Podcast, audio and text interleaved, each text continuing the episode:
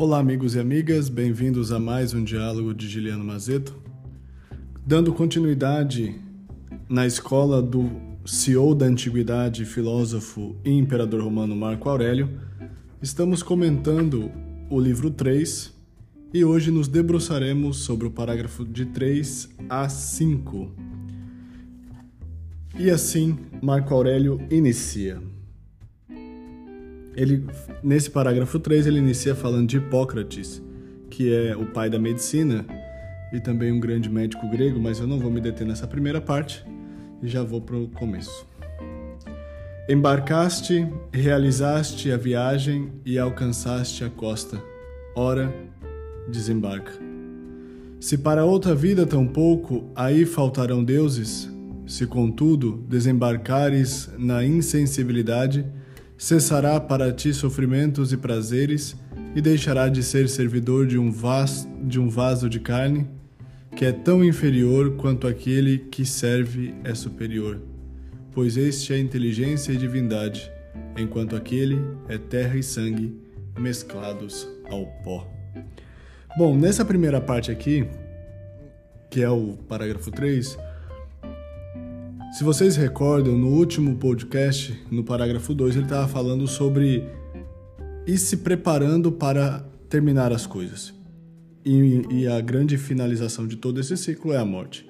E aqui ele está dizendo uma outra coisa que completa esse raciocínio e que ele vai dizer o seguinte: nós estamos cultivando e trabalhando a nossa vida para quê? Para apenas sanar necessidades básicas e materiais de sobrevivência, como alimentação, moradia, depois é, não fugir da dor e potencializar o prazer, ou nós estamos nos preparando para fazer essa passagem daquilo que é material, daquilo que é corruptível, daquilo que é é, fugaz para aquilo que é mais elevado, ou seja, aquilo que é mais racional, de valor, da ordem da inteligência e tudo mais. Marco Aurélio nos faz essa pergunta. Aliás, é muito interessante pensar isso do ponto de vista da gestão, porque muitas vezes nós nos mantemos numa posição simplesmente porque a gente tem que pagar boleto, porque a gente tem medo de enfrentar os determinados, as determinadas ousadias da vida, e isso não é ruim. Todo mundo tem que pagar os boletos, todo mundo tem. tem não sejamos hipócritas em pensar que nós vivemos sempre por, por, propósito, não. Boa parte da nossa vida a gente está correndo, está correndo atrás da sobrevivência. Porém, existe um outro ponto aqui que eu acho que é importante, que é neste processo, como é que eu vou me preparando para de fato alçar ares mais limpos, alçar ares mais significativos e elevar o meu espírito e a minha mente para que de fato no final dessa jornada eu tenha me tornado uma pessoa melhor.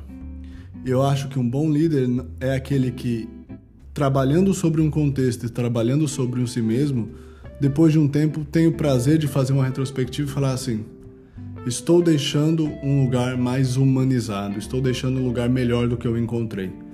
Quantas vezes você chega em determinados lugares e você fala assim: nossa, será que por aqui, aqui habitava um ser humano? Será que aqui vivia um ser humano? Essa é uma pergunta importante, uma pergunta que nós tenha, temos que nos fazer enquanto gestores e enquanto pessoas também. E aí ele começa o parágrafo 4 que diz o seguinte, que é um parágrafo para a obra de Marco Aurélio bastante longo. Não gastes o resto da tua vida com ideias que dizem respeito aos outros a não ser que tenham relação, relação com o interesse comum, pois com isso certamente te privas de alguma outra ocupação que por ti é negligenciada ao te entreteres com ideias e ações alheias, com metas visadas pelos outros, com o que dizem ou pensam, com o que tramam e outras coisas semelhantes. Isso leva uma pessoa a fugir da observação e da atenção que deve dedicar à faculdade condutora. Observa, portanto, no encadeamento das tuas ideias, o cuidado no sentido de evitar aquele que é arriscado e vão, principalmente o que é supérfluo e pernicioso. Habitua-se a pensar somente naquilo que, se alguém te perguntar de repente o que está pensando, possa responder com total franqueza e de imediato. Eu acho que esse é um grande desafio da coerência que Marco Aurélio nos propõe. Aqui então nós temos dois pontos. Primeiro ponto: pare de dedicar tanto tempo tentando descobrir o que os outros estão fazendo ou sondando a vida dos outros. Isso te distrai, isso não, em geral não agrega muito valor, a não ser que seja algo para o bem comum, o que em geral a gente não faz, e você vai acabar se perdendo nisso. E a única coisa que vai gerar como resultado é ressentimento. Por quê? Porque você vai estar o tempo todo se comparando. É assim que a gente vive hoje na contemporaneidade. Nós o tempo todo estamos medindo, aferindo nosso desempenho, nós o tempo todo estamos nos comparando com os outros e isso tem gerado o quê? Uma sociedade de ressentidos. Basta ver que e aí isso é uma tese do Furedi, que vai do Frank Furedi, que vai dizer o seguinte: por que, que a sociedade do medo ela se instaura?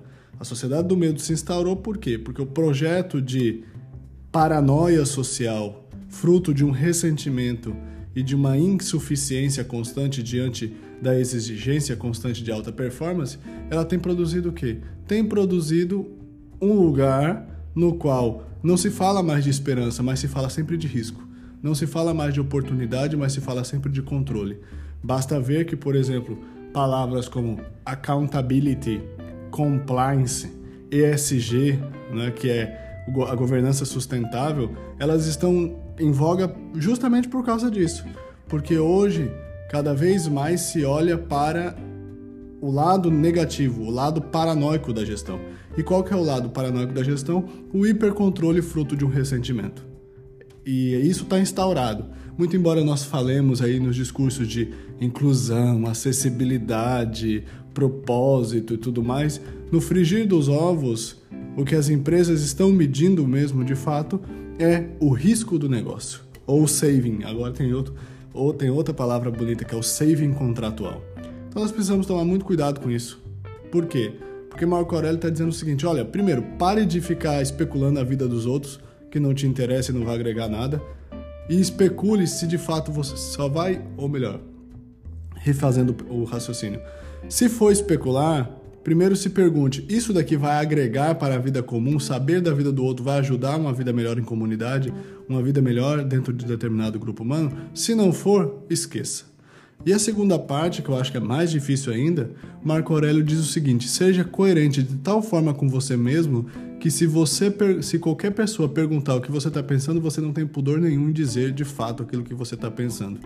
Imaginem vocês se tudo aquilo que passa pela nossa cabeça fosse exposto. Nós estaríamos minimamente numa enrascada ou em maus lençóis. E Marco Aurélio está dizendo o seguinte: o primeiro pressuposto de uma vida íntegra, de uma vida digna, e como ele disse lá no, nos parágrafos anteriores, uma vida sadia e sóbria é integridade de vida. É saber, de fato, construir uma coerência entre o pensamento e a ação. Não é que você tenha que dizer tudo para todos, não seja inocente a esse ponto, principalmente na gestão, porque você sempre vai ser interpretado.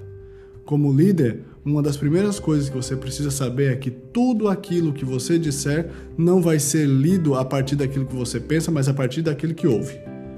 Isso em qualquer coisa da vida, não só na liderança, mas na, na, na liderança ainda um pouco mais, porque existe um mecanismo de projeção em relação à figura do líder. Então, o que Marco Aurélio nos propõe aqui é a coerência de vida.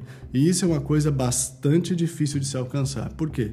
Porque é muito mais, é muito mais fácil criar uma máscara, uma máscara sustentada numa hipocrisia, onde eu sou, sou vivo no politicamente correto, fico socialmente aceito dentro de um pacto de mediocridade no qual eu não ofendo ninguém e ninguém me ofende, todo mundo ali vive encastelado ou entrincheirado e isso na gestão a gente tem um termo bonito, né? A gente vai criando silos, né? De, de conhecimento, silos de gestão, e no final das contas ninguém se desenvolve. E aí ele continua nesse parágrafo 4.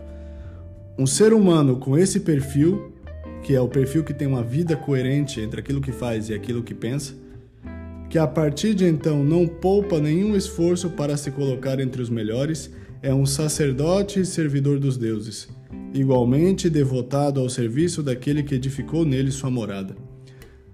Esse é um outro ponto interessante. Conviva com pessoas que te fazem crescer. Conviva com pessoas que, se possível, sejam melhores que você. Por quê? Porque elas te jogam para cima. Em geral, a gente convive com pessoas ou que, ou que são parecidas conosco ou que são mais fáceis de lidar porque eu domino, eu, eu exerço uma projeção sobre essas pessoas. Não faça isso. Por quê? Porque senão você vai estar fazendo o pacto da mediocridade na sua vida.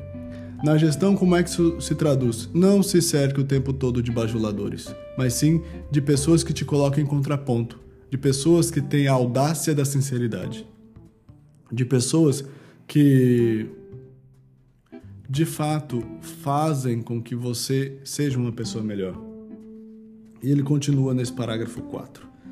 Realmente apenas se atém às suas funções e ao que lhe diz respeito, e seu pensamento está ininterruptamente ligado ao lote do universo que lhe cabe dentro da trama tecida pelo destino. Cumpre suas funções honrosamente e está persuadido de que as coisas ditadas pelo destino são boas. Com efeito, a sorte atribuída a cada um está contida na ordem universal e também a implica. Lembra, ademais, que tudo aquilo que participa do racional está aparentado a ele e que a solicitude que todos os, que todos os seres humanos está em conformidade com a natureza do ser humano. Que a boa reputação, porém, não deve ser concedida a todos, mas só àqueles que vivem em conformidade com a natureza. Isso daqui eu acho que é, uma, é, é de fato um tratado de gestão, um tratado de humanidade. Olha o que, que ele diz aqui. E isso eu acho um, uma, uma frase bonita que diz o seguinte: Realmente apenas se atém às suas funções e ao que lhe diz respeito, e seu pensamento está ininterruptamente ligado ao lote do universo que lhe cabe dentro da trama tecida pelo destino. Essa alegoria toda que ele fez aí poderia ser traduzido o seguinte: para de ser uma pessoa rabugenta e veja a situação como que você está vivendo como uma oportunidade de ser uma pessoa melhor. Tem gente que, e eu já disse isso em outro podcast, aprende e cultiva o prazer de reclamar, mas nunca propõe nada. Então aqui Marco Aurélio está dizendo o seguinte: olhe para a realidade que você está vivendo e busque tirar coisas boas dela. Por quê? Porque a realidade que você está vivendo nunca vai ser completa, nunca vai ser melhor, nunca vai ser suficiente, porém é a realidade que você tem. E é assim que a gente aprende a fazer gestão. A gestão é sempre gestão do possível e nunca gestão do perfeito, porque se fosse perfeito não precisaria de gestão.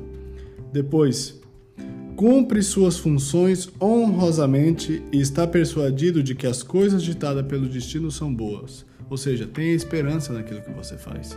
Hoje nós vivemos a sociedade da distopia, uma sociedade que perdeu a esperança. E aí o que ela faz? Ela fica se auto-sabotando o tempo todo. É como se ela o tempo todo estivesse acelerando o relógio do apocalipse. Quando na verdade a gente pode fazer muita coisa, se não para reverter, mas, mas também para atrasar esse relógio do apocalipse. E aí vem uma frase que eu acho linda. Lembra, ademais, que tudo aquilo que participa do racional está aparentado a ele. Então, se você é um ser racional, se você é um ser de inteligência, viva como um ser de inteligência, viva como um ser racional e como e não como um animal que aprendeu a apenas usar de uma estratégia um pouco mais refinada para sobreviver. Eu acho que o canibalismo na gestão é, é danoso por vários motivos. E um principalmente é esse: é porque nós usamos da nossa inteligência para cultivar a nossa animalidade. E não, não, nós temos que usar da nossa inteligência para cultivar aquilo de mais nobre que nós temos, que é a nossa capacidade de humanidade de transformação e que a solicitude para todos os seres humanos está em conformidade com a natureza do ser humano. Isto é, que a boa reputação, porém, não deve ser concedida a todos, mas só àqueles que vivem em conformidade com a natureza. Então, o nosso trabalho como líder é de fato sair do estado de barbárie ou evitar o estado de barbárie e tentar fazer com que as pessoas descubram que elas o mais bonito delas, o mais brilhante delas, o mais fabuloso delas é a capacidade que elas têm de sonhar, a capacidade que elas têm de se esperançar, a capacidade que elas têm de descobrir o mundo a partir da inteligência e não usar da inteligência como um artifício de animalidade. O que mais nós encontramos hoje nos setores e nas empresas são estados de barbárie disfarçado com eufemismos. O que, que é isso?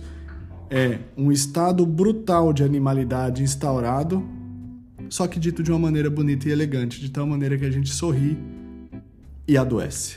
Ou, hipocritamente, a gente faz o quê?